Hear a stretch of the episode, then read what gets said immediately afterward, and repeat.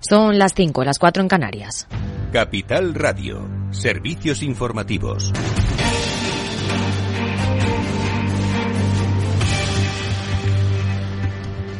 El Pleno del Parlamento Europeo solicita al Banco Central Europeo una mayor justificación sobre cualquier decisión futura de las subidas de los tipos de interés después de que Cristina Lagarde confirmase ayer su intención de volver a elevarlos en 50 puntos básicos en marzo hasta un 3,5%. En el documento destaca que garantizar la estabilidad de precios ahora requiere una coordinación aún más estrecha de las políticas fiscal y monetaria porque la política monetaria tradicional no puede por sí sola abordar todas las causas de las presiones inflacionarias actuales. Además, el abogado de la Unión Europea abre la puerta a que los consumidores afectados en sus contratos hipotecarios por cláusulas abusivas que un tribunal declare nulas puedan reclamar a los bancos una compensación más allá de la propia devolución del dinero cobrado de más. Las conclusiones no son vinculantes para la decisión del Tribunal de Justicia de la Unión Europea, pero se les tiene en cuenta en gran parte de los fallos. Y aquí en España, nuevas discrepancias en el gobierno de coalición, esta vez por la propuesta de Podemos de bonificar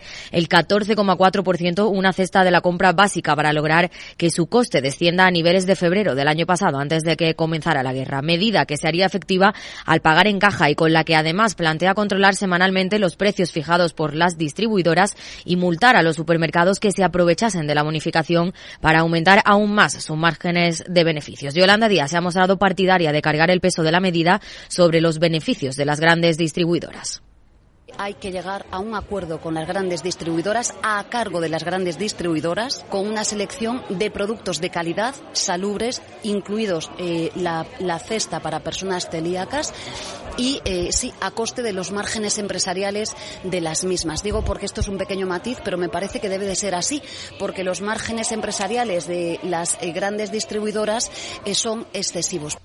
Desde el PSOE, Nadia Calviño ha pedido evitar medidas que puedan tener efectos contraproducentes, mientras que María Jesús Montero la ha calificado como inviable.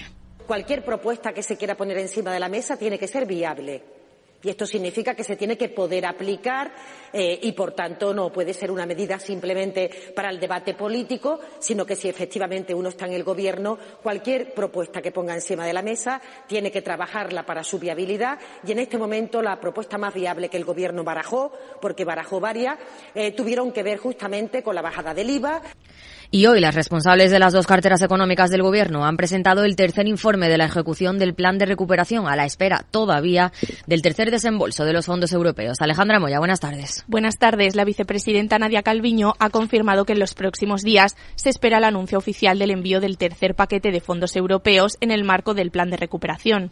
España continúa liderando el despliegue del plan de recuperación en Europa. Hemos recibido dos pagos del presupuesto comunitario por un total de 31.000 millones de euros en transferencias Esperamos en los próximos días la confirmación por parte de la Comisión Europea de su valoración positiva para el tercer pago de 6.000 millones de euros. El anuncio llega cuando la medida de convocatorias alcanza los 2.000 millones de euros semanales. La titular de Hacienda, María Jesús Montero, explica que nuestro país marca la hoja de ruta de las relaciones de Europa con los Estados miembros para el reparto de los fondos marcando el camino, la relación que estamos teniendo los países miembros con la Unión Europea a la hora de ir perfeccionando los instrumentos, los elementos que clásicamente nos hemos dotado para justamente hacer eh, fluir este dinero al conjunto de la economía española. Ya se ha adjudicado el 90% de los fondos que se presupuestaron para 2020 y 2021 y, como decimos, el ritmo va en aumento. Y gracias a este esfuerzo sin precedentes ya hay convocatorias de ayudas, eh, licitaciones de obras resueltas por 23.300 millones de euros al cierre de 2022. Eh, fondos europeos que ya están financiando más de 190.000 proyectos en todo el territorio nacional, la mayoría de ellos liderados por empresas y centros de investigación. A falta de unos días para que Europa apruebe este tercer paquete, ponemos ya la vista en el cuarto y el Gobierno de España no ha empezado aún la verificación de que están cumplidos los hitos necesarios, a la espera de culminar la segunda fase de la reforma de las pensiones. Claves del mercado. A media hora de que se conozca cómo han terminado la sesión las principales plazas del viejo continente, tenemos a un IBEX 35 que camina con ganancias en los 9.317 puntos. En el resto de plazas europeas también tono positivo y al otro lado del Atlántico, en Wall Street, predominan a esta hora las pérdidas. En el mercado de divisas, según las pantallas de XTV, un euro se cambia por 1,0676 dólares. Más información aquí en Capital Radio con Rocío Arbiza, Mercado Abierto.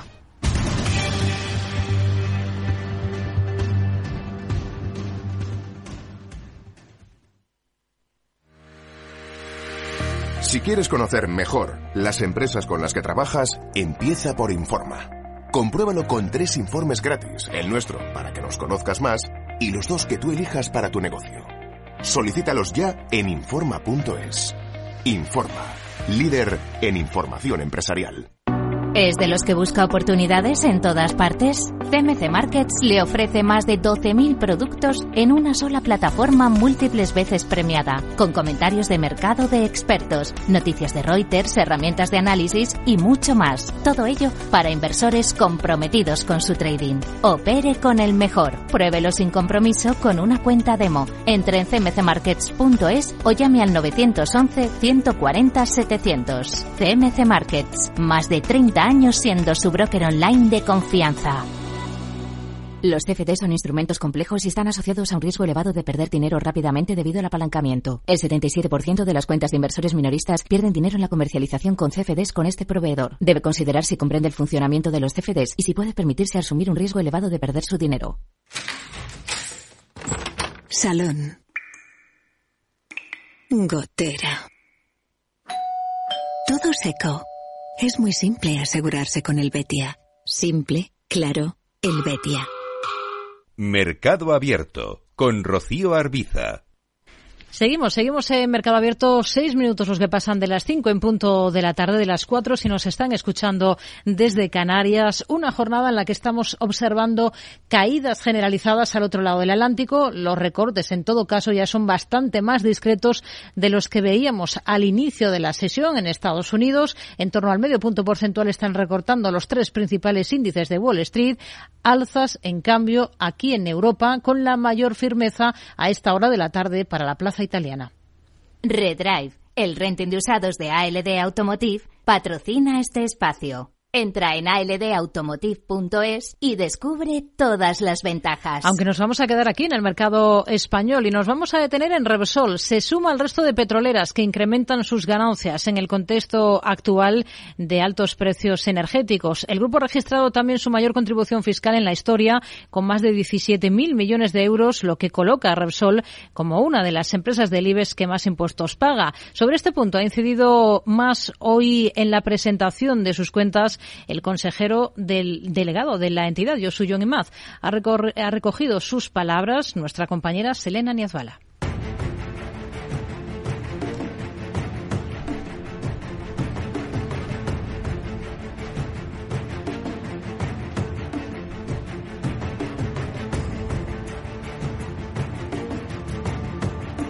Más allá de las cuentas relativas a 2022 de la petrolera, el foco en la rueda de prensa de los resultados empresariales de Repsol ha estado muy centrado en ese impuesto a las energéticas eh, del gobierno. El consejero delegado de la compañía, Josu Maz, ha cifrado en 450 millones de euros la cantidad que tendrá que desembolsar por el gravamen del gobierno sobre el 1,2% de las ventas de la energética con ingresos superiores a los mil millones de euros. El siguiente paso, ha dicho Imaz, será recurrirlo a pesar de que ha asegurado que no tendrá un impacto material en las cuentas de 2023. Los motivos es inconstitucional.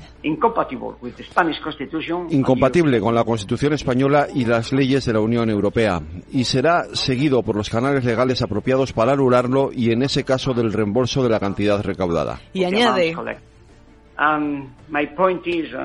mi punto de vista es que creo que intentar resolver el dilema energético con más impuestos no es solo discriminatorio y demagógico, es también perjudicial. Como sabemos, Repsol fue una de las petroleras que anunció una rebaja del precio del litro de carburante, sumándose así al descuento del gobierno y que en este caso mantendrá hasta el 31 de marzo, por lo que también cifra el ahorro que ha supuesto desde entonces para el bolsillo de sus consumidores. Desde principios de 2022, el descuento aplicado por Repsol representa ahorros adicionales de 500 millones para nuestros consumidores. Repsol cuenta con una previsión de hasta 8.000 millones en cash flow para operar en el presente ejercicio y también ha hecho importantes anuncios para sus accionistas de cara a 2023. La remuneración en efectivo aumentará un 11% hasta los 0,70 euros brutos por acción, con lo que se adelanta así el objetivo previsto en el plan estratégico para el año 2024. We'll propose next uh, AGM uh, an 11% increase of the dividend to 70 cents.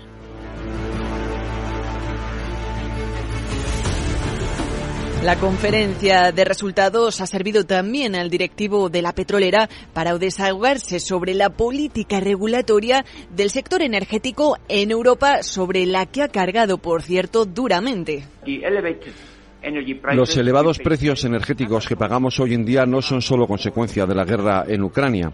Eso no es verdad. La fuerte dependencia europea de las importaciones precede a la guerra y los elevados precios son consecuencia en su mayor parte de las decisiones políticas anteriores unos precios altos que tampoco es que hayan caído del cielo, sino que son consecuencia, dice Imad, de las incorrectas decisiones adoptadas en Europa que dificultan las cosas en lugar de poner facilidades como en Estados Unidos, ha dicho.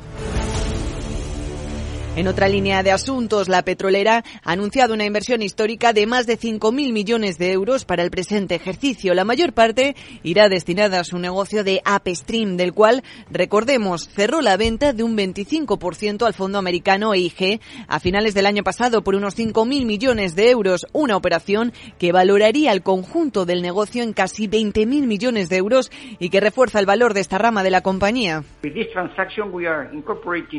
a leading global investor with proven capabilities to help us maximize the value en líneas generales, buenos resultados que también van acompañados de mejoras salariales del 9% de media para la plantilla, aunque seguro que lejos de lo que ha visto aumentada su remuneración el consejero delegado de Repsol, que ganó en 2022 más de 4 millones de euros.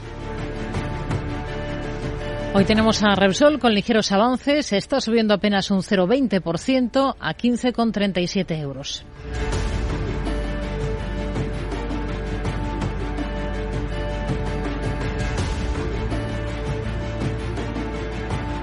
Redrive, el renting de usados de ALD Automotive, ha patrocinado este espacio. Entra en aldautomotive.es y descubre todas las ventajas. Mercado Abierto con Rocío Arbiza. Tras fijarnos en la mayor petrolera española, nos vamos a otro punto. ¿Dónde ponemos hoy el foco, Javier Ruengo? El foco lo ponemos, Rocío, en el índice de la paella de Bloomberg.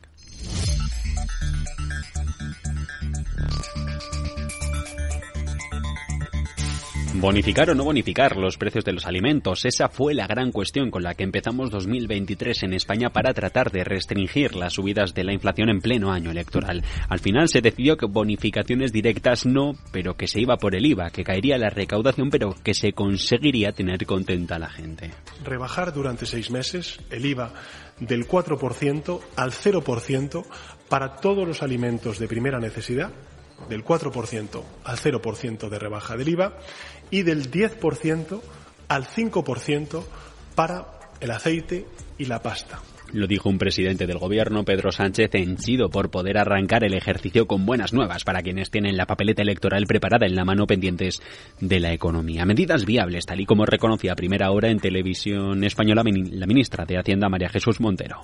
Cualquier propuesta que se quiera poner encima de la mesa tiene que ser viable y esto significa que se tiene que poder aplicar eh, y, por tanto, no puede ser una medida simplemente para el debate político, sino que si efectivamente uno está en el Gobierno, cualquier propuesta que ponga encima de la mesa tiene que trabajarla para su viabilidad y, en este momento, la propuesta más viable que el Gobierno barajó, porque barajó varias, eh, tuvieron que ver justamente con la bajada del IVA. La senda es positiva. Nadia Calmiño, vicepresidenta económica.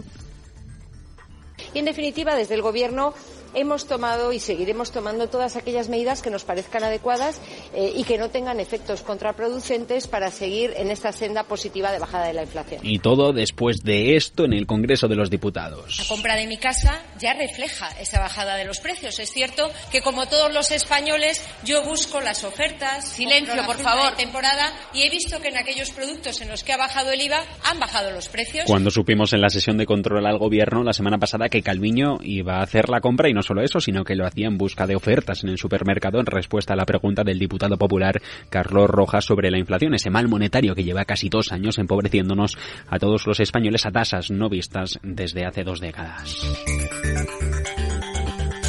El caso es que la realidad desmiente al gobierno productos básicos que doblan el precio y pulverizan el dato oficial de inflación porque si rebobinamos y nos vamos a mirar los números del Instituto Nacional de Estadística de enero del 21, vemos que el incremento de precios medio de la cesta de la compra básica en los dos últimos años es del 31,3%, incrementos acumulados porque sí, la inflación se acumula en algunos alimentos básicos como la leche, los huevos o el aceite que tienen incrementos descomunales, 42% la leche, 36 los huevos y un 62,5 en el caso del aceite.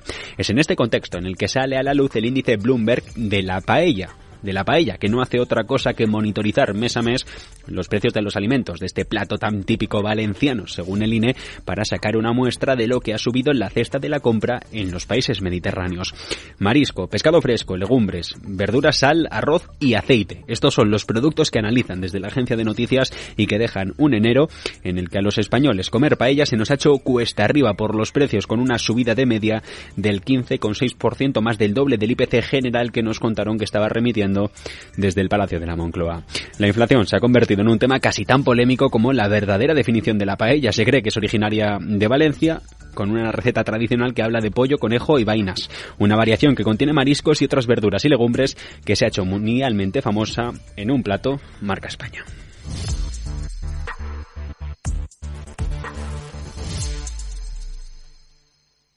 Tardes de Radio y Economía con Rocío Arbiza. Seguimos en Mercado Abierto. Hablamos ahora con Darío García, analista de XTV. ¿Qué tal, Darío? Muy buenas tardes. Muy buenas tardes, ¿qué tal? Bueno, la macro de la jornada la tenemos sobre todo en Estados Unidos, en particular en esa referencia de los precios al productor en el país, que es un indicador muy seguido por la Reserva Federal. ¿Hacia dónde apunta el dato? Pues sobre todo lo que apunta es que el ritmo que se espera de correcciones en los niveles de ventas minoristas está siendo eh, pues mucho más moderado y mucho más lento de lo que se esperaba. Algo que pudiera obligar, lógicamente, junto con los datos de IPC que vimos el martes y, los datos de ventas minoristas de ayer, junto con el IPP de hoy, pues una combinación que bueno, pues nos deja una receta muy complicada para la Reserva Federal que podría seguir retrasando el planteamiento no solo de poner fin a las alzas de los tipos de interés, sino saber cuándo va a ser el primer recorte que hasta 2024 hmm. no se espera que suceda. ¿Tendría sentido abandonar ese objetivo de inflación del 2%? Porque hay una corriente de economistas que está abogando por ello.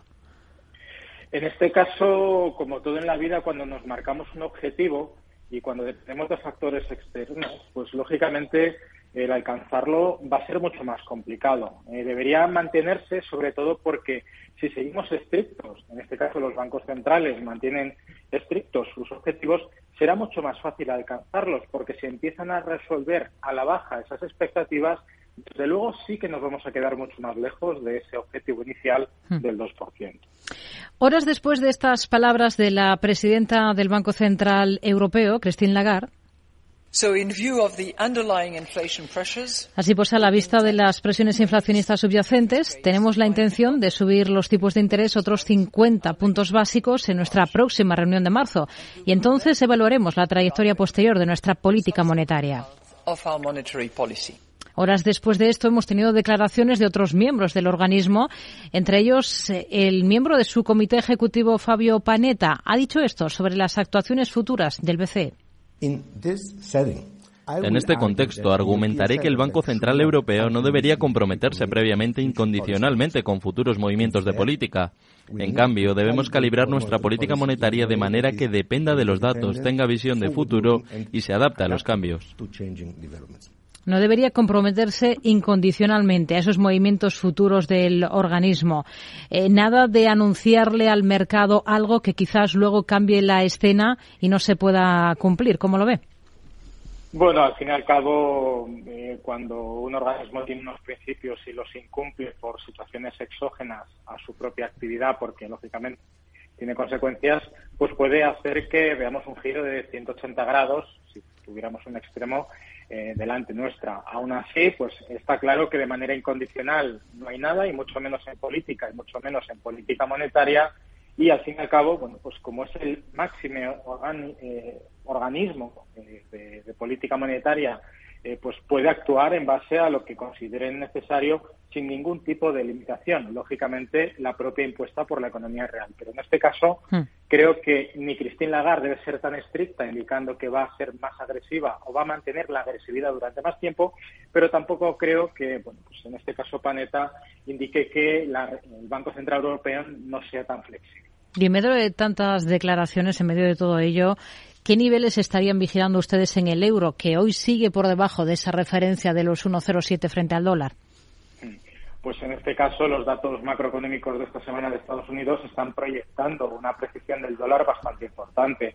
Y salvo que haya un giro extraordinario y la Reserva Federal finalmente en los discursos de sus miembros, así como en las próximas comparecencias que pueda tener Jerome Powell, muestren claramente, eh, incluso con cierta probabilidad eh, de sus propias palabras, de que vaya a haber una mayor agresividad de la Reserva Federal, podríamos ver un giro de nuevo a la baja en el tipo de cambio desde los niveles de soporte que vimos en su momento cuando el eurodólar eh, cotizó al alza por encima de los 0,96. Pero creo que la senda principal es que vamos a tener potencialmente más agresividad por parte del Banco Central Europeo que por parte de la Reserva Federal. Y eso debería seguir apreciando al euro por encima de la divisa norteamericana.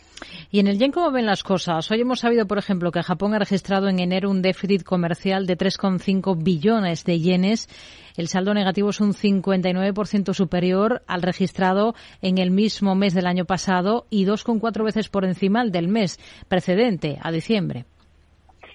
Bueno, en este caso el incremento de la liquidez del Banco de Japón, después de que se incrementara el objetivo del 0,25 a 0,50 en los bonos soberanos del país eh, asiático, en este caso la ingente cantidad de liquidez que se ha metido en el mercado eh, en el cambio de estos últimos 12 meses, pero sabemos que ha sido más reciente a finales de este año 2022, pues están ocasionando que claramente a Japón le cueste más dinero por la devaluación de su moneda a través de esta actividad y que lógicamente el saldo o el déficit comercial sea negativo con una sustancial diferencia con respecto al año anterior. Petróleo. Apuntan desde la gestora Muzinit que mm, a medida que el precio del barril de Brent se aproxima a los 90 dólares, se alcanzan niveles que podrían lastrar la actividad económica, empujar más al alza la inflación y activar, por tanto, más a los bancos centrales. ¿Es así? Mm, ¿No habría que perder de vista el, el crudo? ¿Ustedes ven al oro negro por encima de estos niveles a medio plazo, de estos niveles que comentamos de 90? Podría ser. De hecho, ahora mismo las últimas actividades de los miembros de la OPEP, que recordemos que en su última reunión decidieron no modificar la producción, manteniéndola en unos niveles que podríamos decir inferiores a la media en cuanto a la oferta se refiere y sumado a la reducción de los 500.000 barriles por día de Rusia, lo que estamos viendo es que a nivel de variación porcentual, la corrección en la oferta es mayor de la que se espera que haya por parte de la demanda y ante una mayor caída de la oferta, proporcionalmente, pues, indica que estamos ante una expectativa alcista del precio del crudo que podría, sin ningún tipo de mucho esfuerzo, superar los niveles de los 90 dólares por barril. Hoy está cotizando el futuro del Brent para entrega en abril a 85,19 dólares. Darío García, analista de XTB, gracias. Muy buenas tardes. Igualmente, hasta la próxima. Un par de apuntes. Desde Rusia, su Banco Central dice que no aprecia razones para levantar las restricciones impuestas hace un año a la retirada de divisas en efectivo después de las sanciones aplicadas al país como consecuencia de la invasión de Ucrania, por lo que la institución prevé renovar esos límites fijados más allá del próximo mes de, marzo, aunque no excluye la posibilidad de introducir ciertas eh, modificaciones. Y sobre criptos, ha hablado unas últimas horas el conocido inversor eh, Charlie Munger asegura en The Wall Street Journal que China sigue siendo una gran oportunidad para los inversores a pesar de los riesgos geopolíticos y ha pedido al gobierno de Estados Unidos que siga precisamente al gigante asiático y prohíba las criptomonedas. No creo que haya buenos argumentos en contra de mi posición. Creo que las personas que se oponen a mi posición son idiotas, por lo que no creo que haya un argumento racional en contra de mi posición. Esto es algo increíble. Insiste en su visión sobre los criptoactivos, eh, Charlie Munger. Si miramos a las divisas tradicionales, encontramos, como les hemos contado en este programa, al euro hoy recortando algo de terreno frente al billete verde, sigue por debajo de esa cotado 1,07, en concreto en 1,0674 unidades, según las pantallas de XTB. Selena. Los de xtv.com se han propuesto que te conviertas en inversor en bolsa sí o sí. ¿Y qué han pensado para ello? Regalarte una acción. Sí, sí, de regalo, gratis. Solo tienes que entrar en su web, hacerte cliente, realizar una aportación de cualquier valor para activar la cuenta y te dan una acción gratis para que puedas empezar. Sin más, comprueba lo que te digo en xtv.com xtb.com, un broker, muchas posibilidades. A partir de 100.000 euros al mes, la comisión es del 0,2%, mínimo 10 euros. Invertir implica riesgos.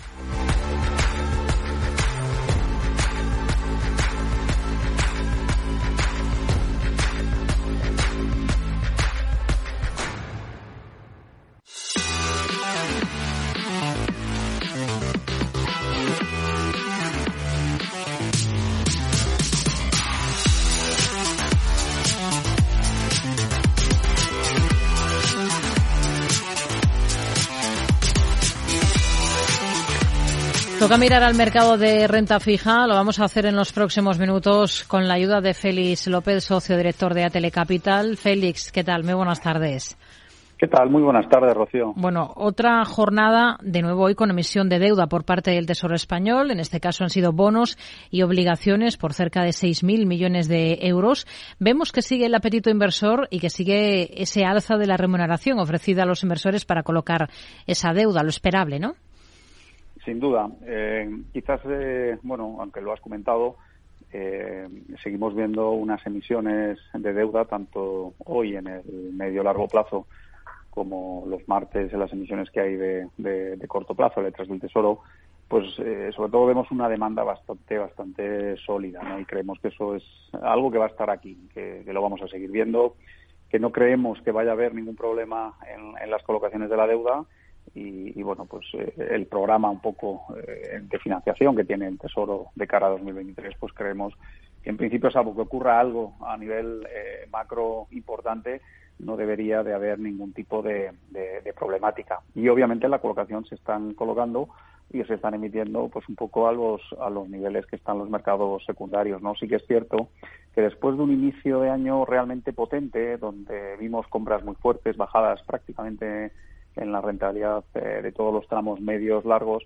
Quizás en las últimas jornadas, semanas, por decirlo de alguna manera, estamos viendo cómo siguen, cómo vuelven a repuntar, ¿no? Quizás eh, está empezando a calar esos mensajes de bancos centrales, en este caso del BCE, con esa eh, pues bueno pues sensación de que los tipos se van a ir más allá o empieza a calar esa sensación de que los tipos se van a ir más allá de lo que el mercado descontaba a niveles del 3,25, 3,5 y entonces pues sin duda estamos viendo pues bueno pues eh, que nos acercamos no en los tramos medios largos a, quizás a las rentabilidades o tipos máximos que alcanzamos a finales del año pasado. Vaya por delante que no ven problemática, pero ¿cuánto se le puede elevar la factura al Tesoro español en la coyuntura actual con estas eh, alzas en la remuneración que tiene que ofrecer para colocar deuda después de mm, años con una realidad totalmente diferente? Sí, a ver, yo creo que en, términos generales la situación actual del Tesoro en términos de, del coste de servicio a la deuda es bastante bastante atractivo o bastante aceptable. Eh, no hay que olvidar que en los últimos años han, han, han, pasado dos factores que yo creo que son básicos y que son claves para entender esta situación. Uno, eh, los tipos de interés han estado extraordinariamente bajos, han estado artificialmente bajos y eso lo que ha propiciado es que obviamente desde los años 2017 eh, a 2022 pues el, coste medio de la deuda se haya reducido de manera muy importante, ¿no? Y luego el segundo aspecto yo creo que también que es vital y que favorece a las emisiones del Tesoro y un poco a la estructura de financiación del Estado, en este caso a través del Tesoro, es que el vencimiento medio de la deuda se ha, se ha alargado y nos hemos ido prácticamente a niveles, eh, bueno, pues a datos máximos, ¿no? Estamos cerca cerca de los ocho años de vencimiento medio con un coste pues que en ningún caso supera ese eh, no, no supera el 2%. Obviamente este año ese coste va a subir, va a subir se espera a niveles eh, que probablemente nos vayamos a niveles del 2,5 2,6% de coste medio de la deuda a lo largo de este año, pero no, no le vemos en absoluto ninguna problemática, ¿no? Yo creo que podemos asumir perfectamente costes de financiación de España el Tesoro uh, cercanos al 3,5 4% y es algo que en el corto plazo no lo vemos, ¿no? Porque también por otro lado creemos que los tipos de interés a largo plazo tanto del Tesoro español como del resto de países de la zona euro en algún momento tocarán techo, ¿no? Y no está muy lejos, ¿no? Creemos que la subida de tipos podríamos estar hablando de en torno al 70-80% máximo de, de, esa subida de tipos que estén ya en precios, ¿no? Podemos esperar unas subidas extras, sin duda, a lo largo de este año, pero que el, núcleo fundamental o la parte fundamental de subida de tipos ya la tenemos, ¿no? Con lo cual no creemos que vaya a producir ningún, bueno, tensionamiento en las arcas públicas y por parte de las cuentas del Estado. Hmm. ¿Qué le parece la estrategia de, de Soros, del famoso inversor? Ha doblado su apuesta por los bonos corporativos para aprovechar las subidas de tipos de interés y da de lado las letras del Tesoro estadounidenses. Bueno, pues es una estrategia que yo creo que hemos comentado aquí en otras ocasiones, ¿no? Eh, Soros lo ha hecho a través de, del mercado americano de deuda corporativa y nosotros pensamos también que aquí incluso el mercado europeo de deuda corporativa es muy atractivo. Dos motivos fundamentales. Uno, eh, los tipos de interés el año pasado subieron de manera importante, tanto en Estados Unidos como en Europa. Y el segundo factor es que los diferenciales de crédito también subieron en Estados Unidos, como también subieron en Europa. ¿no? Y de hecho, la rentabilidad implícita que ofrecían los bonos corporativos en Estados Unidos a finales de año eran los máximos desde muy, pues eh, creo recordar desde el año 2014, 2013, ¿no? Con lo cual, pues obviamente y teniendo en cuenta que la economía americana crecía, pues es una estrategia, eh, bueno, pues que pensamos que es claramente ganadora, al igual que pensamos que es una estrategia ganadora el tomar posiciones en el mercado de deuda corporativa de alta calidad crediticia del mercado europeo. Ante este optimismo que estamos viendo que está moviendo al mercado de renta fija este año, después de, las lágrimas del ejercicio anterior, todo hay que decirlo, ¿lo esperable es ver un importante auge también de emisión de bonos SG?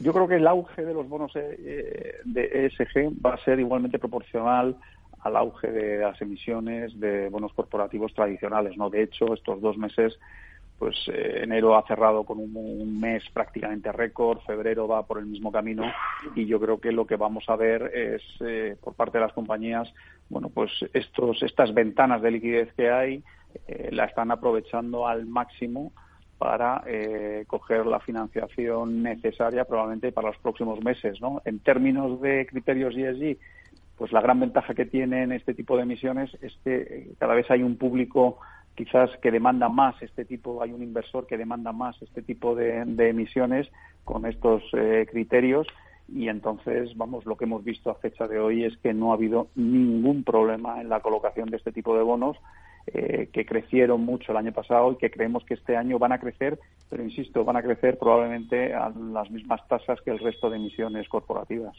Félix López, socio director de ATL Capital, gracias por su análisis con nosotros. Muy buenas tardes.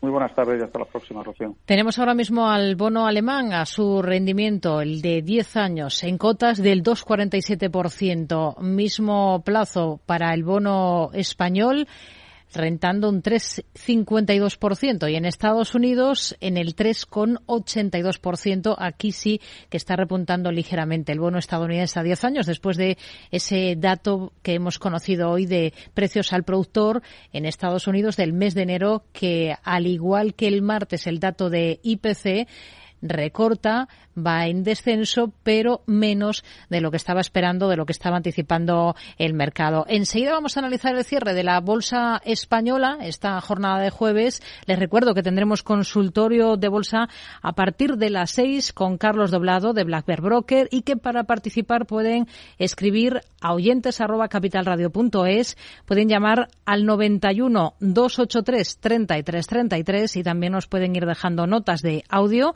a través de WhatsApp en el 687 050 600 687 050 600. Tardes de Radio y Economía con Rocío Arbiza. Miramos a la bolsa española a su cierre con José Lizán, gestor de Reto Magnus y CAF en Quadriga Asset Managers. ¿Qué tal, José? Muy buenas tardes. Hola Rocío, ¿qué tal? Muy buenas tardes. Bueno, pues hemos visto una jornada interesante con muchos resultados a cotizar en las plazas europeas principalmente, sobre todo en Francia, algún que otro número importante, ahora vamos con ello, en el mercado español, en un IBEX que hemos llegado a ver por encima de esa cota de los 9.300 puntos, aunque em, ha habido otros indicadores en Europa, otros índices, mejor dicho, caso de Londres, caso de la bolsa francesa, que también están coqueteando con esa zona de, de máximos. ¿Cómo lo ve? Bueno, pues en general un tono bastante positivo en el mercado europeo, con, con bastante más fuerza que otros mercados a nivel eh, mundial y yo creo que cerrando un poco el gap de valoración que había en general contra otros mercados en el mundo. Yo creo que todo el tema energético y, el pasar este invierno eh, sin problemas de abastecimiento energético y con unos precios del pool y, del gas y del crudo mucho más bajos ha aliviado muchísimo la presión sobre, sobre Europa y eso es un poco lo que se ha he visto cotizado y que continúa un poco, ¿no? Preveyendo pues que, que la ralentización de los márgenes que se había producido durante todo 2022, pues haya cierta recuperación en este inicio del 2023, ¿no? Si miramos a, valores, protagonismo para los resultados de Repsol y también para los anuncios que ha hecho la compañía en cuanto a dividendo y sobre todo a inversiones después de esos resultados que ha registrado en 2022, que entiendo que no sorprenden a nadie porque sigue un poco la estela de lo que hemos visto en otras grandes petroleras. Pues sí, unos números bastante sólidos. Es verdad que el crudo pues está 50 dólares por debajo de lo que estuvo durante 2022 pero aún así con, unos márgenes y una generación de flujo de caja para el accionista pues muy muy robusta y en un entorno muy positivo para la compañía, ¿no? El, todo el tema de remuneración al accionista. Yo creo que a primera hora eh, ha habido un poquito de dudas, pero luego con, el conference call, con todo el tema de, de los buybacks, ¿no? De los planes de recompra de acciones, pues se ha, se ha visto compensado y yo creo que la verdad pues que la compañía está con unos números sólidos, con una valoración atractiva y en un momento muy dulce, ¿no? Como compañía, invirtiendo mucho, con 5 billones de, CAPEX para los próximos años y con una generación de flujo de caja que le permite invertir y pagar al accionista, con lo cual está en un ciclo pues bastante virtuoso, ¿no? Y es una compañía que pensamos que debería saltar hacia la zona de 18 euros por acción. Hmm. Al mercado parece que le convence el plan de ahorro de costes de Grifols eh, con despidos incluidos. ¿A ustedes? Bueno, comentábamos semanas atrás que había habido un cambio en el management, un nuevo presidente que venía con una hoja de ruta para volver a recuperar los márgenes de la compañía. El negocio estaba recuperando y lo estamos viendo eh, como poco a poco todos los competidores en el mundo del plasma están recuperando margen, pero hacía falta más por el elevado endeudamiento, ¿no? Y este plan de recorte, pues desde luego es una buena noticia que va en la buena dirección y que es un cambio desde luego en el sentimiento de, de los inversores hacia la compañía, pues porque está en la buena línea, ¿no? Para recuperar márgenes y para reducir costes y reducir apalancamiento a medio plazo, ¿no? Yo creo que va en la buena dirección y todo este tipo de anuncios es lo que es necesario para darle sustento al equity story, desde luego. Telefónica lleva unas jornadas bastante animada, acaparando la atención de los inversores. Esta puede ser la buena, pros y contras de estar en la operadora ahora mismo. Bueno, yo creo que llevábamos prácticamente ocho o nueve meses muy castigado todo el sector telecom y está en una fase un poco de, alivio, de rebote como sector rezagado. Pero bueno, todavía hay muchas dudas, ¿no? Por un lado, las subidas de precios no compensan, pues eh, desde mi punto de vista, las subidas de costes, las subidas salariales, las caídas de ARPUS y, está en un punto, pues, de, ciertas dudas, ¿no? Porque al final toda la parte de márgenes por por eh, eso, la caída de, de, o sea, por la elevada inflación que está teniendo a nivel salarial, con los ingresos a nivel que están creciendo a pesar de las subidas de precios no se ven compensadas, ¿no? Entonces se espera erosión de, márgenes a, medio plazo y la verdad que Eh, además, ha presentado en Brasil resultados un poco por debajo de estimaciones. No sé, nosotros no somos especialmente optimistas en el sector telecom, desde luego. Acciona ha estado entre los más castigados de la jornada dentro del selectivo. ¿Qué visión tiene ahora para esta compañía? Bueno, yo creo que como para todo el sectorial de renovables, ¿no? Al final los costes de financiación se han elevado muchísimo y han generado incertidumbre sobre los pipelines a futuros, ¿no? Hoy Acciona está muy castigada por la operación con Nordex, que ha vuelto a, canjear deuda por más acciones y incrementa su posición hasta el 48% de, de Nordex y no se le ve mucho sentido por parte del, mercado que tenga tanta participación en uno de sus proveedores pero bueno, la verdad que la situación de Nordex pues es, la que es y, y acciona como mayor accionista del grupo pues está apoyándola, ¿no? Pero desde luego yo creo que eso es un poco lo que le ha lastrado hoy. Hmm. Acciona hoy, de hecho, ha liderado las caídas dentro del IBEX, más de un 2% se ha dejado. Ha sido una jornada negativa para Amadeus o para otras compañías ligadas al sector de los viajes. Tenemos también con números rojos a la aerolínea IAG. ¿Cuál es el escenario con el que trabaja para este valor, para IAG? Bueno, pues yo creo que va a ser el año de la recuperación definitiva, ¿no? Sí que es verdad que yo creo que ha habido un daño estructural en las compañías a través del COVID por el elevado endeudamiento que, tuvieron que acometer para pues, pues sobrevivir a, la pandemia y por las ampliaciones de capital que hicieron, que al final diluyeron al accionista. Y nosotros siempre decimos lo mismo, ¿no? Volver a máximos no lo vemos viable, volver a los máximos previos al COVID como acción, pero sí que pensamos que una regresión a la media, ir hacia la zona de los dos euros y medio, dos euros setenta sería lo razonable en un entorno en el que pensamos que el, consumidor está deseoso de viajar y lo estamos viendo como las cifras van recuperándose poco a poco hacia la normalización total. Eh, no probablemente como pre-COVID, porque toda la parte de business eh, se ha quedado dañada estructuralmente, pero sí que esperamos esa cierta recuperación y volver a su regresión a la media, como digo, hacia la zona de 2,5, 2,80 que es nuestro objetivo de medio plazo. Hemos estado pendientes de otros valores, por ejemplo, de, Ferrovial, por la alianza que ha alcanzado con la alemana RWE para impulsar proyectos de eólica marina aquí en España. ¿Esto qué puede suponer para Ferrovial? Bueno, pues meterse en un mundo de crecimiento. Sí que es verdad que la eólica marina en España es más difícil de desarrollar que en Alemania por el impacto medioambiental que tienen las costas en un país que vive de turismo y costa y sol y playa con lo cual es mucho más difícil de, desarrollar y de encontrar puntos de instalación y hay que hacerlo en mar adentro pero desde luego pues es una tecnología que está creciendo mucho a nivel mundial y que es bollante y que pues de todo lo que sea meterse en negocios de crecimiento desde luego es positivo no pero es muy incipiente y de momento una, un proyecto eh, joven ¿no? para la compañía. Hoy hemos visto a Ferrovial con una caída de apenas el 0,44%, terminar en 27,29 euros. José Lizán, gestor de Reto Magnus y CAF en Cuadriga Set Managers. Gracias. Muy buenas tardes. Igualmente, Rocío, un saludo. Una jornada en la que hemos visto recortes, sobre todo, como hemos dicho, en eh, acción dentro del selectivo español, dentro del IBEX 35. Una sesión en la que, en el lado positivo, dentro del IBEX, encontramos a títulos como Grifols. Al final ha repuntado en torno al 2,5%. Por encima del 2% de subida hemos visto en dos bancos, como es el caso del Banco Santander o de CaixaBank. Al final, Telefónica es el cuarto que más ha subido, un 1,5%. 89%. Una jornada, como hemos visto, con tono positivo final para el selectivo, para el IBEX 35. Tenemos noticias también de alguna compañía, en este caso cotizada en el mercado continuo, de ENCE, que descarta que el procedimiento de infracción abierto por la Comisión Europea contra España por falta de transparencia en la adjudicación de concesiones y realizar prórrogas de hasta 75 años en dominio público marítimo terrestre por la ley de costas, descarta que esto pueda afectar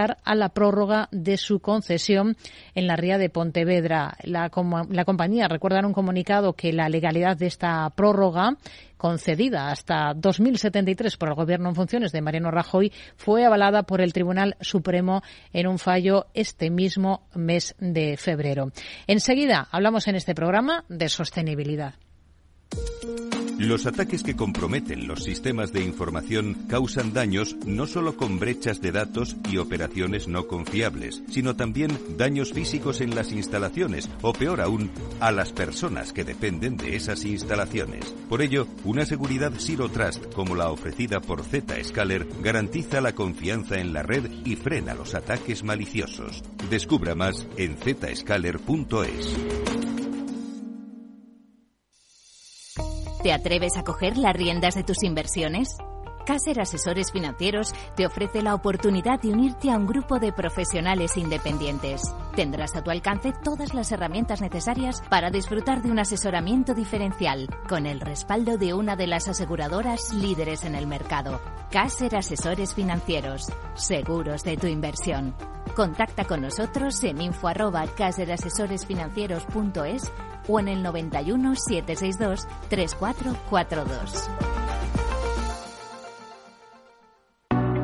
¿Busca un broker de confianza? Con CMC Markets obtendrá acceso a más de 12.000 mercados a nivel mundial, estando siempre respaldado por nuestro equipo local. Opere en CFDs sobre el DAX, Dow Jones, IBEX, oro o acciones con un broker regulado supervisado por la CNMV. Opere con el mejor. Pruébelo sin compromiso con una cuenta demo. Entre en cmcmarkets.es o llame al 911 140 700. CMC Markets, más de 30 años al servicio de los inversores.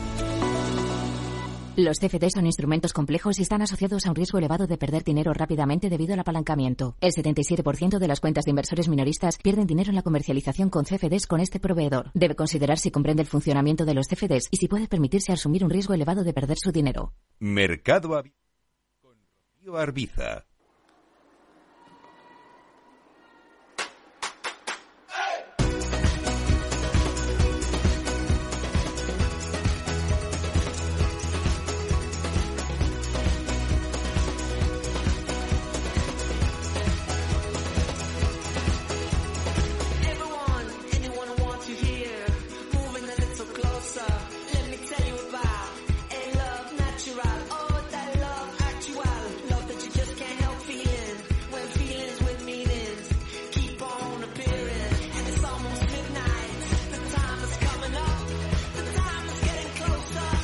Nordea Asset Management le ofrece la noticia ISR del día.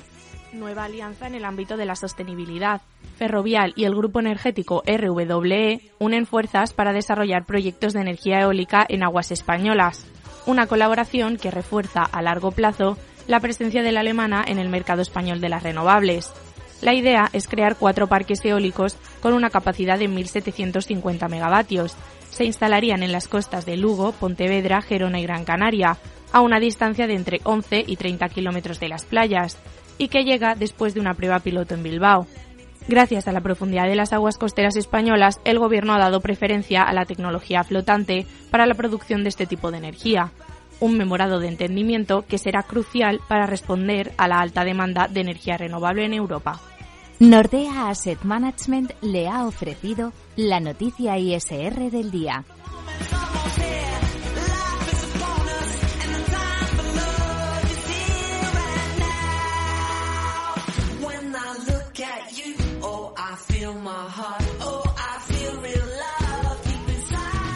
Hablamos de sostenibilidad en mercado abierto. ¿Se pueden conseguir rentabilidades similares a las del venture capital tradicional apostando solo por proyectos sostenibles? Es la idea que se proponen en el vehículo de inversión al que nos vamos a acercar esta tarde en este espacio de sostenibilidad de mercado abierto. Hablamos de First Drop con su cofundador, Manuel Nieto. Hola Manuel, ¿qué tal? Muy buenas tardes. Hola, buenas tardes. Bueno, eh, First Drop eh, viene a ser un fondo de Venture Capital. Esto es un fondo que invierte en compañías de pequeño mediano mm, tamaño que están empezando, pero en este caso solo es para empresas de impacto, ¿no? Para compañías orientadas al cumplimiento de los ODS de Naciones Unidas, con la particularidad también de que ustedes funcionan como una aceleradora. ¿Es así? Efectivamente, nosotros somos un, fondo de capital riesgo, un venture capital, que invierte en compañías que solucionan por los mayores retos que hay a nivel social y, medioambiental. Y aparte de funcionar como, como inversores puros de capital riesgo, una vez invertimos en las compañías, pues les acompañamos con un programa liderado por nuestros propios inversores durante tres meses para ayudar a estas compañías, pues tanto a medir ese impacto y mejorarlo, como a conseguir inversión de otros agentes del ecosistema y a conseguir clientes y mejorar el, producto. ¿Cómo surgió la idea de, darle este toque, este sesgo o este giro a un fondo de venture capital tradicional? Pues bueno, aquí se mezclan distintas cosas. Por, por un lado, eh, yo tengo una experiencia en, cooperación internacional y después de haber estado mucho tiempo viviendo en Latinoamérica, pues me di cuenta, gracias a trabajar con algunos proyectos emprendedores allí, que la única forma real de acabar con, con la pobreza es por medio de la creación de empresas y que estas empresas pues sean rentables, sean escalables y para eso pues necesitan tecnología e inversión, ¿no? Esto fue hace ya más de 10 años, estos últimos 10 años he estado trabajando en el mundo de las aceleradoras y del venture capital y justo el año pasado es cuando nos lanzamos a montar First Drop VC más que nada pues por el momentum que, que, había tan bueno, fijándonos siempre en los países nórdicos que están un poco a la cabeza, España siempre ha ido un poco por detrás, pero cada vez más estaban saliendo pues fondos que invertían sobre todo en compañías en etapas posteriores. Pero en, en la primera etapa, que es donde estábamos nosotros, es cuando estaba todo desierto y ahí decidimos pues montar nuestro nuestro fondo. Hmm.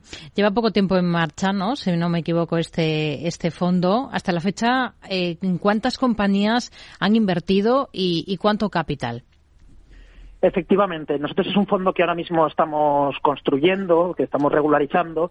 Entonces, nosotros veníamos ya de montar un vehículo de inversión previo que se llamaba Alma Ventures, donde ahí invertimos en 13 compañías y ahora estamos invirtiendo en, en otras cinco compañías mientras el fondo se, se regula eh, por medio de, de, otra, de otra sociedad y en estas compañías invertimos de media unos 200.000 euros. Hmm. ¿Cómo seleccionan las startups en las que invierten? Además de comprobar, en este caso concreto, que estén orientadas al cumplimiento de los ODS, ¿qué criterios son los que utilizan? Pues bueno, al final, cuando invertimos en etapas tan iniciales, más allá de lo que es la idea en sí, lo que nos fijamos mucho es en el equipo emprendedor, que tengan el ADN, ganas de solucionar problemas sociales y, medioambientales, que sea un mercado grande, eh, el momentum es importante, es decir, nosotros tenemos cuatro variables, que una está relacionado con, con el tamaño de mercado, otro con el equipo, otro con el impacto y por último el momentum, ¿no? Al final, como, como sabemos, pues la gente ahora consume de forma distinta, se alimenta de forma distinta, eh, se mueve y, y, compra de forma distinta, ¿no? Entonces, justamente lo que nos fijamos es un poco en esas tendencias y si los mercados están calientes o no calientes. Hmm. Hablamos de, de, compañías, como nos decía un poco al principio, en una fase muy concreta, eh, muy incipientes, comenzando. No sé si hay algún sector en el que se fijen más que en otros a la hora de seleccionar startups. Bueno, al final eh, el impacto es algo que no es una vertical, sino que es transversal a la forma de, de, hacer negocios y afecta a todas las a todas las verticales. Sí que es verdad que históricamente los proyectos que han sido más rentables, nosotros nos centramos mucho más en proyectos tecnológicos y hasta el momento los proyectos más interesantes han estado siempre relacionados con el sector de la movilidad y de la energía. Ahora cada vez más eh, hay proyectos en distintas industrias relacionados con, con la economía circular pero al final nosotros nos centramos mucho más en lo que es el equipo y el potencial que únicamente en un sector, pero sí que es verdad que, que nos llegan más proyectos relacionados con temas de clima que con proyectos con perfil social. Hmm. ¿Algún ejemplo, algún nombre de compañía para que veamos un poquito qué tipo de ideas son las que ustedes tienen en cartera de este fondo? Sí, pues pongo dos ejemplos. Uno, por ejemplo, que eh, es más industrial, que es una empresa que se llama Fitness, que al final ellos lo que hacen es, pues sabiendo que hay unos problemas muy grandes en la industria eh, aeroespacial, de coches, todos estos productos, cada vez que tienen que producir una, una pieza, pues son productos que vienen desde China, que necesitan un gran tiempo hasta que están disponibles en las empresas. Entonces, ellos han creado una máquina de impresión 3D para producir todo este tipo de piezas, tanto con acero como con polímeros y materiales reciclados. Y además han creado un software para que cada una de las empresas pues, pueda crear como un gemelo digital e imprimir estas piezas, ahorrando pues material, tiempo y, huella de carbono que no vengan desde, desde Asia. Otro proyecto, por ejemplo, es Recobo dentro de la industria textil. Como, sí. como saben, pues igual que existe Ecoembes, pues ahora Inditex y Crea, IKEA han creado una especie de Ecoembes para la industria textil para no desperdiciar las telas. Y ellos lo que hacen es todos los excedentes de tela que hay los ponen en contacto en un marketplace, los tienen en un marketplace y los conectan pues con la industria, con clientes como Ecoalf o Pronovias para que puedan hacer pues todas una serie de tiradas de ropa eh, totalmente sostenible. Manuel, no sé si nos ha dejado de oír en este en este instante. Vamos a ver qué es lo que ha ocurrido con esa con esa llamada. Vamos a tratar de recuperar esa conversación justo cuando nos estaba dando pues algunos nombres, algunos ejemplos claros de compañías en los que invierten. ¿Nos oye? Sí, perfectamente. Vale, vale. Nos estaba dando hablando del segundo ejemplo de de Recobo.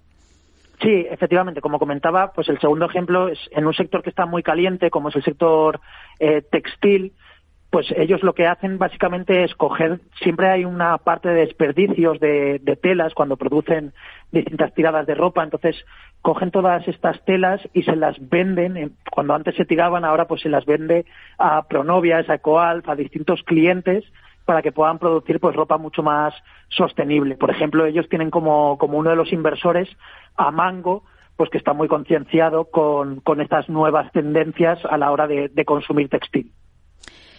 ¿Cómo miden el impacto de una startup? Bueno, pues para medir el impacto tenemos un software con el cual monitorizamos eh, todos los objetivos de desarrollo sostenible que cumplen estas startups.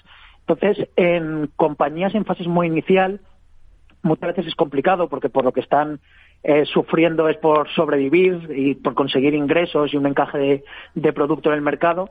Entonces, lo que les ayudamos es a definir cuál es aquel objetivo de desarrollo sostenible que más soluciona su, su compañía y cómo medirlo. ¿no? Normalmente, pues estos indicadores tienen más que ver con toneladas de CO2, litros de agua y lo que les ayudamos es durante el tiempo que nosotros invertimos y que estamos en la compañía a mejorar todos estos indicadores y a que los reporten como si fuese un, indicador financiero, que al final es una de las características fundamentales de, estas compañías. Hmm. Decíamos al principio, cuando explicábamos un poco qué es lo que hacen exactamente, que son un fondo, un fondo de venture capital enfocado en startups de impacto, pero digamos con un apellido añadido que tiene que ver eh, con esa idea de, que son un poco aceleradora, ¿no? ¿En qué se concreta esta parte de aceleradora que hemos mencionado y qué es lo que les hace además diferente a ustedes? Claro, nosotros al final eh, nos basamos mucho en los modelos nórdicos, principalmente pues Oslo y Estocolmo son las, las dos capitales mundiales de, de la economía de impacto. Entonces nosotros lo que hacemos es dentro de nuestro accionariado, dentro del fondo tenemos a inversores que son emprendedores que ya han montado compañías, que las han crecido hasta millones de facturación y haberlas sacado a bolsa o haberlas vendido a un grupo más grande. Entonces nosotros tenemos un edificio propio que se llama como First Drop House, donde tenemos por una parte co-living, donde estos emprendedores cuando hacen el programa viven allí y aparte el coworking donde trabajan. Entonces lo que hacemos durante esos tres meses es emparejar a nuestros propios inversores, que son expertos en la industria, con estas compañías para que les puedan ayudar a crecer, a buscar inversión y a validar su producto en el mercado. Hmm. ¿Cuánto, ¿Cuánta inversión esperan canalizar a través de este vehículo? ¿Qué metas se han puesto en términos de números? En términos de números, eh, vamos a canalizar 30 millones. La idea es invertir en 50 compañías. De esas compañías invertiremos inicialmente unos 200.000 y luego podremos acompañar con hasta medio millón extra a las mejores compañías. ¿A qué rentabilidad se pueden aspirar los inversores con un vehículo de este tipo, como un vehículo como First Drop?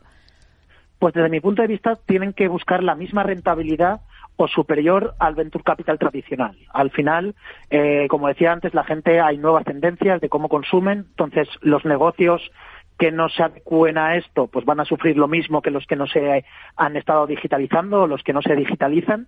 Entonces, la rentabilidad que calculamos es en torno a un 22% anual en un fondo de una vida de unos 10 años. ¿Se sigue confundiendo mucho la inversión de impacto con filantropía? ¿Esta, podría, esta asociación quizás podría ser uno de los lastres de las startups de impacto? Depende del país. Creo que en, países nórdicos, como digo, eh, es algo que no hace falta ni matizar. Eh, a lo mejor en España, para algunos inversores, sí que es importante que lo entiendan el mundo del impacto pues va desde la parte un poco más de capital paciente, capital catalítico, es decir, empresas que necesitan mucho más tiempo para llegar al mercado, que necesitan que cambie la, la educación de la sociedad y va hasta la parte más tecnológica, que es donde nos centramos nosotros. Al final, ejemplos de empresas tecnológicas que hayan conseguido una gran valoración, pues tenemos en Estados Unidos Tesla, que está cambiando la forma en cómo la gente se mueve con el coche eléctrico. Eh, tenemos Wallbox, por ejemplo, en España, de cargadores, o, Back Market en Francia, de teléfonos reacondicionados, ¿no? Entonces, todas ellas son compañías valoradas en más de mil millones, con lo cual no tendría que haber ningún problema en ganar dinero haciendo el bien. Ha citado mm, en un par de ocasiones a los países nórdicos. ¿Cómo han conseguido convertirse en líderes en inversión en startups de impacto? ¿Y en qué punto está España si nos comparamos? Pues a ver, eh, los países nórdicos han primero tienen una cultura muy consciente y son muy respetuosos con el, con el medio ambiente y también se ha juntado todo lo que tiene que ver con capital privado y capital público. Fondos de pensiones nórdicos, instituciones, son las primeras que, que invierten, que hay muchas ayudas. A nivel europeo también hay muchos fondos europeos que invierten y eso quizá es una de las cosas que diferencia a los países escandinavos o incluso Inglaterra con, con España, ¿no? Eh, aquí faltan muchas iniciativas públicas para ayudar a este tipo de, proyectos, a pesar de que tengamos por los objetivos del 2030 de reducir las emisiones. Eh, en España aún prima totalmente el capital privado, que cada vez están naciendo más fondos, pero es muy necesario pues que las instituciones públicas también apuesten por, por algo tan importante. Hmm. Eh, ¿Están ustedes los dos socios